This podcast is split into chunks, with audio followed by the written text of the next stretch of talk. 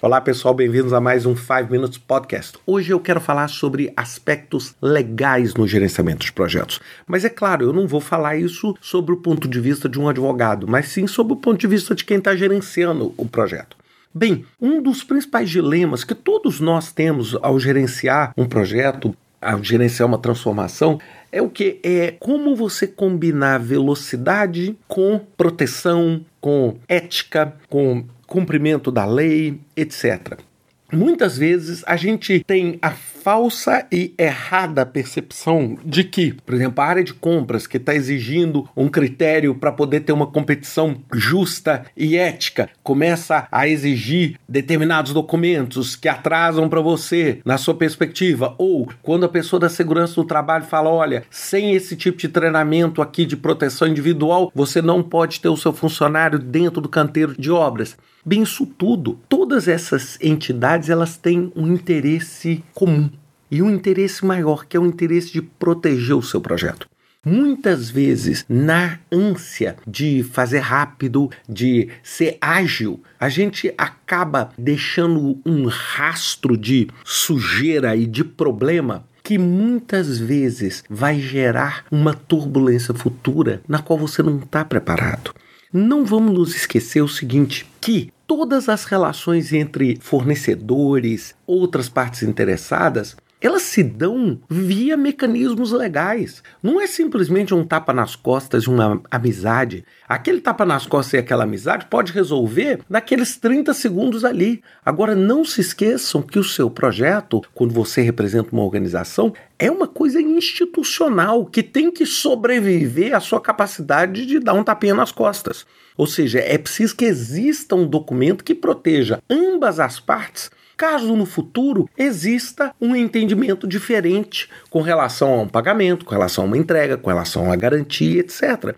Isso só é possível através desses contratos. Além disso, toda a parte de responsabilidade, obrigação, proteção, seguro. Por exemplo, se você tem um projeto e esse projeto gera, depois do uso, um dano para o seu cliente. Ou, por exemplo, você construiu uma casa e essa casa tem um vício de construção. Como é que você vai proteger a sua responsabilidade, imaginando você como um engenheiro gerenciando esses projetos?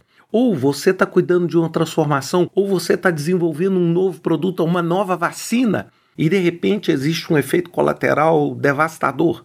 Bem, isso tudo é amparado por critérios legais, por contratos, por proteções que vão buscar dar proteção à sua empresa, assim como às outras partes, no caso de um desentendimento entre vocês.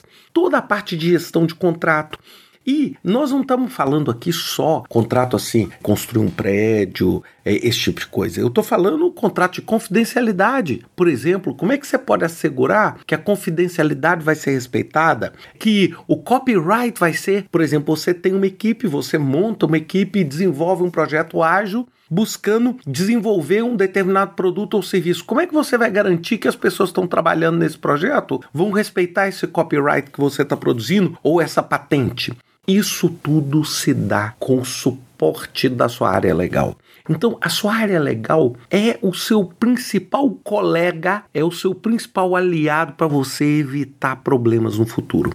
É claro nós temos que dar a esse nosso colega, a essas pessoas que estão trabalhando, o melhor subsídio para que a gente consiga preparar esses documentos no tempo hábil, preparar esses documentos de uma forma a mais amigável e correta possível e entregar. Agora não adianta você chegar e falar assim: não, vamos fazer sem o contrato, porque se você fizer sem o contrato, a bomba vai explodir.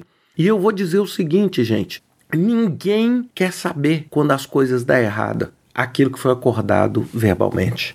Aquilo que foi acordado verbalmente simplesmente desaparece e vale o que está escrito. Então, assim, eu estou muito enfático nisso hoje nesse podcast, porque eu vejo um monte de gente interpretando de modo errado essas pessoas que têm o principal objetivo de defender e de proteger a nossa organização, usando o amparo da lei.